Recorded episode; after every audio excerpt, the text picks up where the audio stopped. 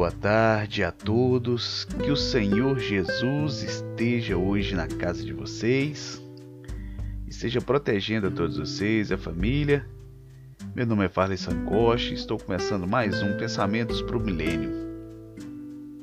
Hoje eu venho trazer para a gente uma, uma informação, um assunto que está em todas as mídias, né? possivelmente está de grande parte das casas do nosso Brasil e da, do nosso mundo, né? E essa palavra que eu venho trazer hoje, ela vem falar ali em 1 Reis, capítulo 19. É a passagem onde fala logo após quando Elias venceu os profetas de Baal. Acabe fez Jezabel ficar sabendo né, do que, que Elias tinha feito e que todos os profetas tinham morrido a fio de espada. E Jezabel, sabendo daquilo, né, mandou um mensageiro para Elias dizer que aquilo que tinha acontecido com os profetas dela também aconteceria a ele, ou seja, morte para Elias. Né? E, e Elias, como todo ser humano, tinha acabado de ter uma vitória, e eu creio que ele estava sentindo aquela aquela sensação de estar vitorioso, logo que a gente tem uma vitória, vem um cansaço. Afinal de contas, você gastou sua energia na batalha, você gastou, né, todo o seu empenho para poder vencer a batalha. E Elias se retirou para o deserto, né? Ele logo mais que depressa ele foi para o deserto e ele sentou-se debaixo de um zimbro. E ali ele pediu a Deus, ele clamou a Deus que Deus mandasse para si a sua morte, porque ele sentiu medo e ele sentiu que ele não era ninguém. Ele disse: Senhor, eu não sou melhor do que meus pais, eu quero para mim a morte. E se você for olhar bem por que, que Elias pediu a morte, ele se encontrava no momento de grande dificuldade e ele se encontrava tribulado porque ele havia feito um, um feito muito grande. E Elias sentiu naquele momento, eu creio que depressão. É isso mesmo, ele sentiu depressão, ele sentiu pensamentos ruins, coisas pessimistas, ele não conseguiu vislumbrar diante dele a vitória qual Deus tinha para ele. E Deus a todo instante cuidava de Elias. Deus providenciou comida para ele, providenciou bebida. E Elias passou um tempo ali, se não me engano, ele passou ali 40 dias e 40 noites. Foi até Oreb, é o monte de Deus. Elias entrou numa caverna que tinha por ali e ali ele passou a noite. E a palavra do Senhor veio sobre ele, né, dizendo para ele: Que fazes aqui? Sabe, é algo importante quando Deus pergunta isso para Elias, porque Deus estava vendo tudo. Sabe? Deus percebia tudo por mais que ele talvez não estivesse vendo a presença de Deus ali, por ele estar debilitado, estar cansado, fraco, mas Deus estava zeloso por ele. Deus era com ele. Deus não havia o desamparado. E ele falou, quando Deus perguntou para ele o que faz aqui, ele falou: Eu tenho sido muito zeloso pelo Senhor Deus dos Exércitos, porque os filhos de Israel deixaram a tua aliança, derrubaram os teus altares e mataram os teus profetas à espada, e só eu fiquei. Só eu fiquei. E eles buscam a minha vida. Então, ou seja, Elias se encontrava num quadro depressivo. Elias ele se encontrava num quadro depressivo e é sobre isso que eu quero falar hoje. Meus amados, para quem não sabe, através de alguns estudos é, tirados alguns da internet, alguns de livros, alguns conversando com profissionais da área. A depressão ela é uma doença psiquiátrica mal compreendida e instigante que atinge homens e mulheres em algum momento de suas vidas. É uma das causas do consumo exacerbado de remédios e pode levar ao autoextermínio. Precisamos nos prevenir para não sermos atingidos por ela. Não podemos pensar que a vida é um parque de diversões onde tudo é alegria e festa. No livro de Jó, capítulo 5, versículo 7, aprendemos que o homem nasce para as dificuldades tão certo quanto as fagulhas que voam para cima. Esse foi um estudo tirado do, do site do jornal Tempo. E, e eu achei interessante essa fala desse estudo porque a gente prega tanto a, a felicidade, a alegria, o sucesso, a vitória, a conquista. Mas a gente se esquece que para poder chegar nesse patamar de vitória e conquista que tem que passar por um processo. E geralmente esse processo ele é duradouro, ele machuca, ele é um processo cansativo, ele traz fadiga. Muitas das vezes ele nos enfraquece, Jó passou por isso. Jó, ele tinha a família dele, tinha tudo. E o diabo em derredor, né? Chegou a ter Deus e disse que Jó somente o adorava porque Jó tinha tudo. Ele foi permitido tocar em tudo na vida de Jó, mas não na vida de Jó. Percebemos que ao longo da, da caminhada, Jó se encontrou depressivo perdeu tudo, estava doente. Até a esposa de Jó foi pessimista e disse palavras contra a fé de Jó. Podemos tirar disso aí experiências e exemplos. Quantas vezes você está tá na pior, você está na bad, né? Como muitos dizem por aí hoje. E aparecem pessoas ao seu redor não para dar uma boa palavra, uma palavra otimista, mas sim uma palavra pessimista querendo que você se desanime, se desvie ou até regrida. Isso faz parte da depressão. Sentimos medo, sentimos cansaço e às vezes achamos que não iremos conseguir vencer. Muitos são os fatores que levam uma pessoa à depressão. É uma doença que pode atingir qualquer ser humano, independente da sua posição social, credo, raça ou cor a Bíblia nos mostra que os gigantes da fé também ficaram deprimidos. Há exemplos de Jeremias, Elias, como havia dito, Jó, Jonas, Paulo, o próprio Jesus sentiu uma fagulha do que, que é estar desanimado, estar sozinho, sentiu medo. Portanto, cristãos também podem ser atingidos por essa doença. Elias sentiu-se profundamente deprimido, mesmo depois de uma vitória sobre os profetas de Baal. Por causa do desgaste emocional durante a batalha, ele se deprimiu diante de uma simples ameaça de Jezebel. Ele se sentiu tão angustiado que chegou a pedir a morte para si mesmo.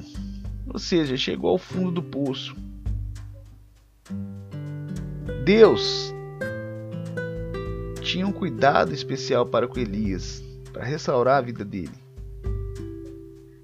Ele cuidou tratando de Elias, ele cuidou do corpo de Elias, ele cuidou da alma, ele cuidou do espírito de Elias. Para que Elias pudesse se fortalecer e voltasse a enxergar a fé de novo, voltasse a enxergar um caminho de saída. E mais para frente nos versículos você vê que Deus fala com ele: sai para fora, Elias teve um processo para poder acreditar, para poder sair novamente para fora. Jó teve um processo para poder voltar a ser restaurado. Para sua família, seus bens, sua saúde ser restaurada. Jeremias teve um processo a qual ele teve que passar no seu casamento para que ele pudesse voltar a ver soluções na sua vida. Muitas vezes, amado, você caminha os dias sem saber para onde seguir, como fazer, qual atitude tomar. Nós que somos pais de família, temos que sustentar uma família, temos alguém que depende da gente. Às vezes nos encontramos desesperados, sem saber o que dizer, o que falar, por não ter como prover a vida e o conforto para os seus familiares. Percebo hoje que no nosso mundo um dos maiores fatores de causa de depressão é a vida financeira. Em segundo lugar, vem a vida emocional. Em terceiro lugar, vem a vida espiritual. Então são os três principais fatores de causa da depressão. E o problema da depressão é que ela pode ser maquiada com vários outros sintomas, como desânimo, fraqueza, é, com um ser apático que está cansado. Ela vem maquiada de, de momentos que você tem de felicidade e esquece a tristeza. Mas assim que passa o momento da felicidade, ela volta e ela volta com uma força tão grande que chega a ponto de ser ignorante na nossa mente. Nos leva a procurar tratamento, procurar remédio, medicação. Não sou contra o uso dos remédios. Mas quão bom seria se tivéssemos uma solução sem a necessidade deles. E às vezes o depressivo tem pessoas ao redor que não compreendem verdadeiramente essa doença, não conseguem compreender que essas pessoas realmente precisam de cuidados, realmente precisam de atenções. Quantas pessoas não dizem para, isso é frescura? Que isso, você não tem Jesus no seu coração? Meu amigo, a depressão não tem nada a ver com ter ou não Jesus no coração. Cristãos e não cristãos sofrem da mesma doença. Depressão não é uma falta de fé, mas é algo que acontece na sua mente, é algo físico, mudanças de hormônio, algo que prevalece mais forte do que você consegue suportar às vezes. Mas o Senhor tem um plano para restaurar nossas vidas. Ele nos proporciona o tratamento. O tratamento está dentro da Bíblia, está dentro da palavra. Ele cria e nos ensina estratégias para que a gente possa vencer dia após dia esse mal que aflige o século. Eu penso que uma forma ou uma das formas para poder se prevenir a depressão é não deixar que coisas ruins se acumulem no nosso coração, evitar os pensamentos ruins, procurar ter pensamentos bons e, e otimistas e não pessimistas. É uma mudança de vida, fazer uma atividade física, um esporte, procurar algo que distraia a sua cabeça, procurar algo para que você possa empenhar a sua mente, desenvolvê-la, música, esporte, uma interação com alguém, com algo é procurar circunstâncias melhores para poder se viver. Sabe? Você tem que procurar um médico e o médico ele vai ver qual é a melhor medicação que você vai usar. Sabe? Você tem que usar uma medicação correta, não é se automedicar. Você tem que mudar a sua alimentação para uma alimentação adequada, exercitar, entendeu? E buscar consolo no Senhor. A depressão ela tem que ser tratada com cuidado e com cautela. Jamais subestime uma pessoa depressiva ou uma depressão na vida de uma pessoa. Porque a depressão nos leva a pensar que estamos no fundo do poço e que não temos alternativa mais. Mas, como diz o meu pastor Warley, a distância que você tem para desistir e regredir talvez é igual à distância que você tem para prosseguir, ou seja, não vale a pena regredir. Através desses estudos também eu vi que uma pessoa que não tem ajuda ou começa uma ajuda, um tratamento médico, um tratamento emocional, espiritual e ele não completa, agrava o seu problema. Tenho passado muitos problemas na minha vida, já passei por inúmeras dificuldades e creio que vou passar outras inúmeras dificuldades mas eu coloco a minha mente todos os dias em treinamento junto com o Espírito Santo para que eu consiga todos os dias desvincilar, me desviar disso que me machuca, que me maltrata e que às vezes eu não consigo conforto em alguém. Muitas vezes, meu amado, sua esposa, o seu esposo não irá compreender o que você sente se você não falar. Se você não passar a se expressar com cautela, se expressar com calma e com carinho, as pessoas talvez não compreenderão aquilo que o seu corpo quer dizer. A depressão vai te trazer para você ter mais raiva, mais nervosismo, mais rancor, mais ansiedade. Ela vai te fazer cometer coisas que você talvez tivesse num plano sóbrio, num plano comum, não cometeria. Então, sermos vigilantes, vigiar e orar é uma das poucas ideias que eu posso te dar, talvez nesse momento tão difícil. Mas só pode vencer da depressão, só pode vencer a depressão aquele que realmente quer, aquele que quer sair dela, aquele que precisa sair dela, aquele que procura ajuda, seja ela ajuda médica, seja ela ajuda espiritual, seja ela ajuda emocional. Para você vencer a depressão, você precisa querer. Você tem que dar o primeiro passo. Você pode achar que está no fundo do poço, mas o fundo do poço tem uma entrada e essa entrada pode ser a saída do poço. Não existe um caminho que não tenha uma saída. Se é caminho, ele sempre vai ter uma saída. Então, hipótese nenhuma, hipótese alguma você deve desistir. Como aconteceu com o profeta Elias, ele não desistiu, ele escutou a voz de Deus, ele cobriu seu rosto com a capa e ele saiu da caverna. E ali, quando ele saiu da caverna, logo em seguida Deus deu-lhe deu uma missão, três missões que era para ele ungir os reis. E nesse caminho ele descobriu o seu pupilo, aquele qual ele iria ensinar, qual ele iria ser mestre. Ou seja, ele, ao mesmo tempo que ele teve uma motivação para sair, que ele teve missões para cumprir, ele também teve a atenção de ensinar alguém, de dedicar o seu tempo a alguém, a outrem, ou seja, aquele que está com depressão e tira o seu tempo para ajudar o próximo, ele consegue vencer a depressão com muito mais sucesso. Eu ia dizer facilidade, mas nada é fácil. Então, se você tira o seu tempo para ensinar alguém, para ajudar alguém, você tem quase praticamente 100% de chance de vencer o seu próprio problema. Foi o que Elias fez. E depois disso a gente pode acompanhar a história de Elias e o sucesso de Elias, como a gente acompanha também o sucesso de Jó e de Jeremias.